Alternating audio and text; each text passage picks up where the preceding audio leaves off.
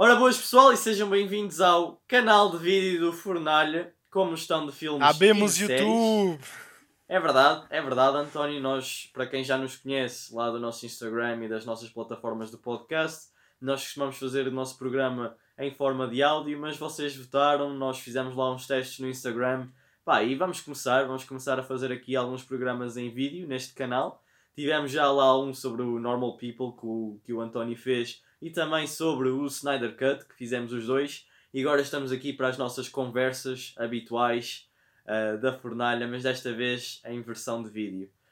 Aqui eu sou o João Magalhães, uh, alguns de vocês já me conhecem, e estou aqui mais uma vez a par do meu camarada António Dias. Como é que é, António? Agora em formato visual, João, temos aqui, já podemos mandar aqui os nossos, os nossos steps, os nossos passos. A malta já sente a nossa energia também de um modo, de um modo diferente. Uh, yeah. epá, mas é, é engraçado, vamos aqui migrar para uma plataforma também mais comunicativa. Portanto, malta, se vocês já viram o título, comentem o que é que acharam e subscrevam também o canal, precisamos da vossa força. Passem lá no Instagram, como o João já disse, essas coisas todas. E agora, para falar sobre o tema, sobre o assunto que viemos para aqui, João, é um tema especial, é a primeira série que vamos comentar sobre a Netflix, da Netflix. É da Netflix, portanto, nós já fizemos uh, o comentário de algumas séries, mas é a primeira efetivamente da Netflix. E não é uma série qualquer, é uma série que vem, vem recolhendo prémios ao longo de todo este ano, ganhou ali os Globos de Ouro, uh, foi nomeado, teve nomeado ao SHAG, teve também nomeado ao, ao Critics' Choice Awards, se eu não me engano. Yeah, ela ganhou tudo, a Anya Taylor-Joy também. É, é tudo, é tudo a varrer e vamos falar sobre Queen's Gambit também para não demorar muito mais. Queen's Gambit, João, vale a pena? Não vale a pena? Diz aí à malta o que é que achaste. Faz os teus comentários assim do modo livre, breve também para termos aqui uma diferença entre aquilo que são a crítica com spoilers e sem spoilers. Essa porcaria toda. Então, António, uh, Queen's Gambit é esta série uh, baseada no livro de Walter Tevis lançado lá nos anos 80 a série passa pela história da Beth Harmon, que come começamos lá quando ela é uma miudinha, no orfanato, até chegar à vida adulta e de facto se tornar uma campeã de xadrez. É uma série que pega neste desporto, desporto, um jogo, considerado desporto também. Um, e, e pronto, eu assim acho que foi uma série muito bem realizada. Tem lá a realização do Scott Frank, que já tinha escrito imensos roteiros, também trabalhou na Fox para fazer o, o Logan, teve nomeado ao Oscar. Um, e a série traz aqui a Anya Taylor-Joy para interpretar a Beth, uma atriz maravilhosa, maravilhosa. tem maravilhosa. Um, tem um olhar mesmo cativante. Pá, eu acho que a série toda é muito bem ambientada nos anos 60, tem ali uma caracterização muito boa, desde o costume design às, às perucas da Beth, um, tudo a fotografia tem assim um tom um bocado mais de glamour e uma coisa mais. O jogo limpa. de xadrez parece uma batalha uh, de, de 1500 exércitos, aquilo tem ali uma intensidade, a fotografia vai captar ali um movimento mais pequeno das peças, é, é realmente extraordinário a maneira como a fotografia é, é arquitetada. João, foi, foi, foi um glamour toda essa parte visual e estética da série. Também os, os temas, os temas que, que, a série aborda são bons, ainda que aqui e ali, vamos comentar na parte com, com spoilers, que são um pouco, por vezes, episódicos e superficiais, mas eu acho também de uma maneira geral, João, e fazendo também, partilhando um bocado a tua opinião, é uma série que introduz bem os conceitos de xadrez, dá também ao espectador que não conhece uh, aqui a maravilha do que é o jogo e acho que vai agradar também aqueles enxadrezados, a malta que já joga há muito tempo, como tu, porque tu fizeste aí parte dos torneios, fizeste aí parte do, do clube de xadrez e, e, eu, eu, pronto, eu sou aqui o labre que nunca jogou xadrez, tentei agora revitalizar a, a minha, a minha conectividade com, com o xadrez, mas pronto, há, há tempo para tudo, né, João? Há, há tempo para começar, há tempo para, há tempo para aprender. mas, mas de facto. O António já está já tá a jogar contra a Beth Arm ah, no isso... torneio na Rússia. Isso, isso era bom, isso era bom. Irmos para a Rússia, a Fornalha ia ali em, em emissão à Rússia e fazíamos ali uma entrevista à Anya Tyler Joy. Porque não? Porque não, malta? Olha, e nós vamos se calhar entrar agora aqui num território de spoilers, puxa aí da sirena, António. Tiu, porque... tiu, tiu. Pois é, António, então fala lá o que é que achaste da série assim de forma mais livre. Gostaste das personagens, gostaste da realização, um, os pontos da história, o que é que te prendeu, o que é que não te prendeu?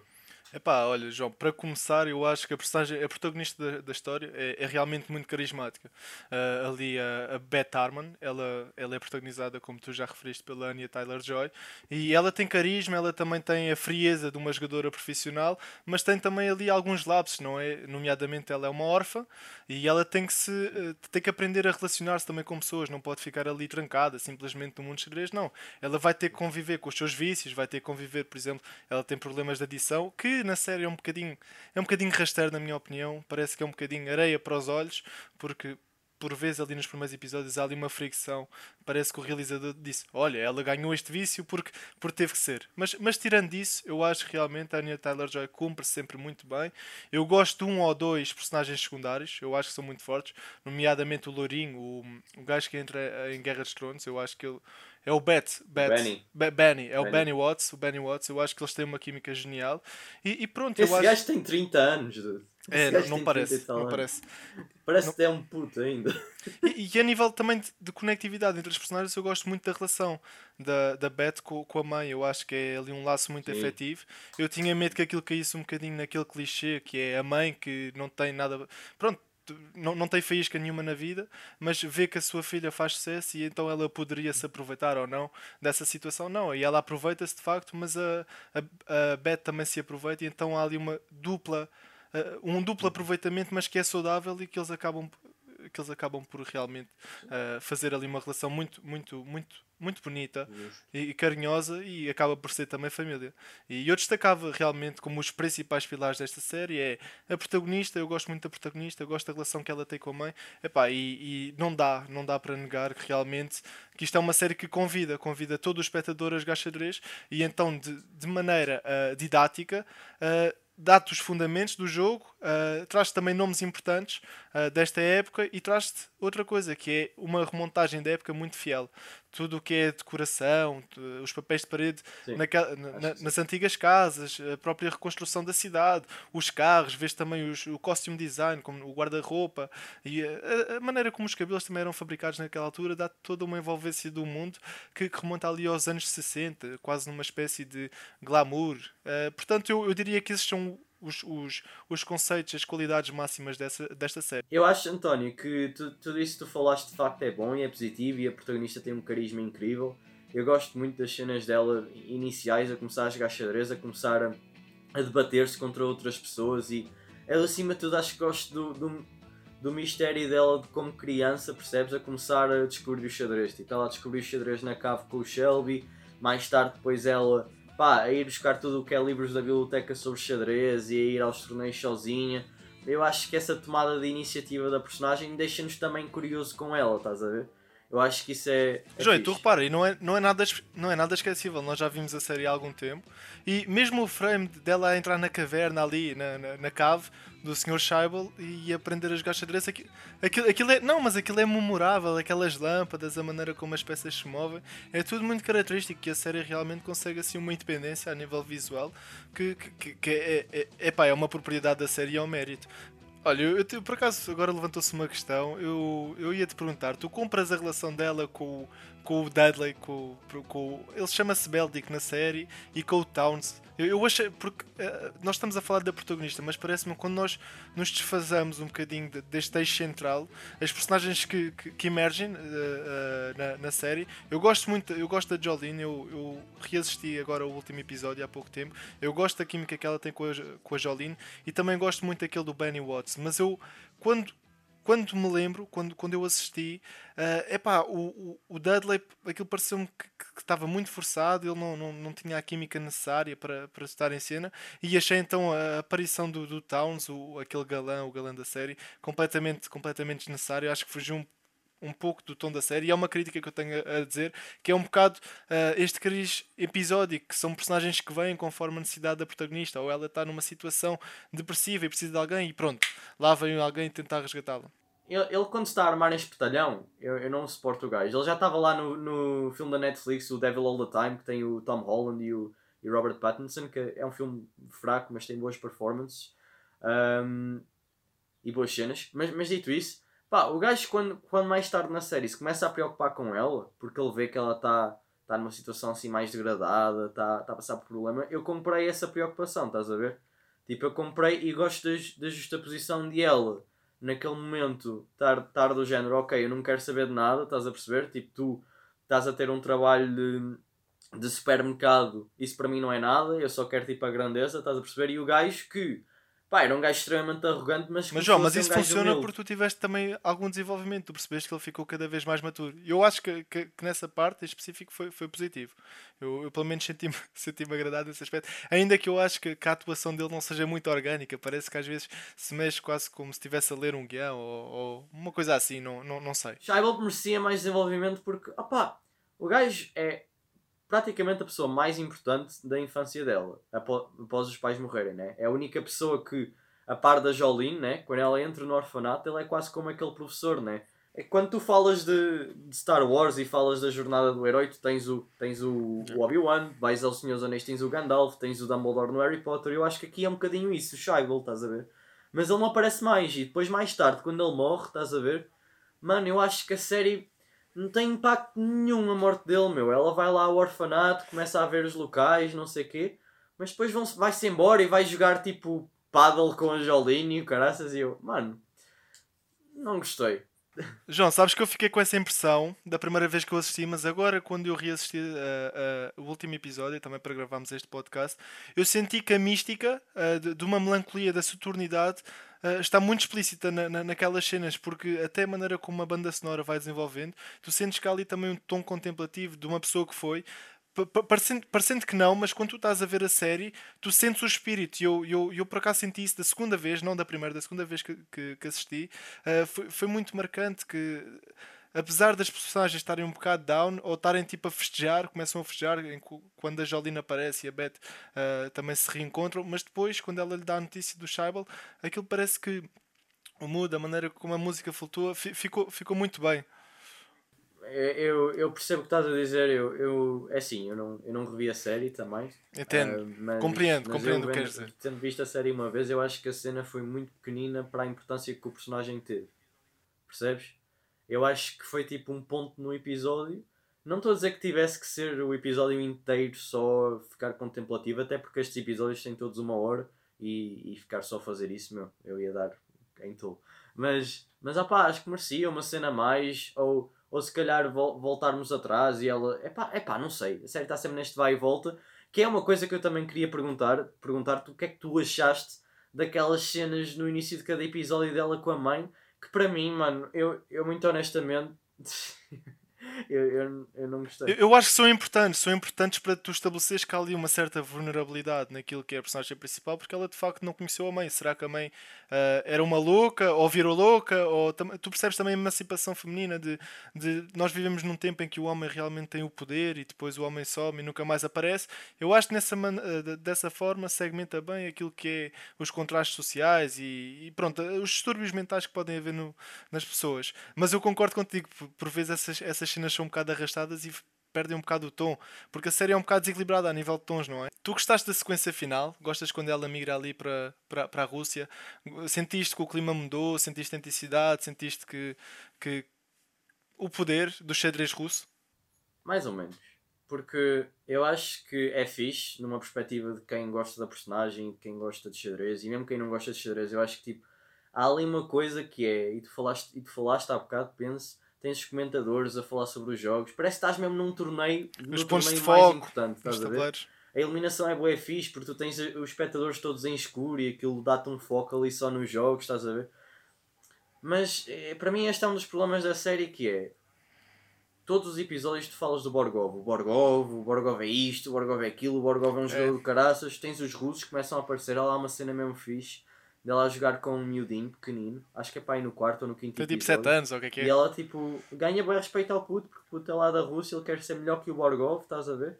E, yeah, e ela acaba o jogo como ela diz, tu és o, o melhor oponente contra quem eu já joguei. E mais tarde, depois ela quando vai à Rússia, tem lá o outro homem velhote todo barbudo que lhe diz a mesma coisa a ela. Eu acho bem engraçado mas, mas António, imagina, tipo, eu acho que o, o interessante na série é esta obsessão compulsiva dela, esta luta dela por, de certa forma, independência, etc. Mas, mano, o Borgov, eu acho que, muito honestamente, aquele episódio final como um todo, que é só o torneio, para mim é bom ver a personagem a ganhar. Eu acho que é boa, é heartwarming, eu acho que aquela cena final dela a sair do carro com aquele manto todo branco, é quase como se fosse a dama de branco, mano.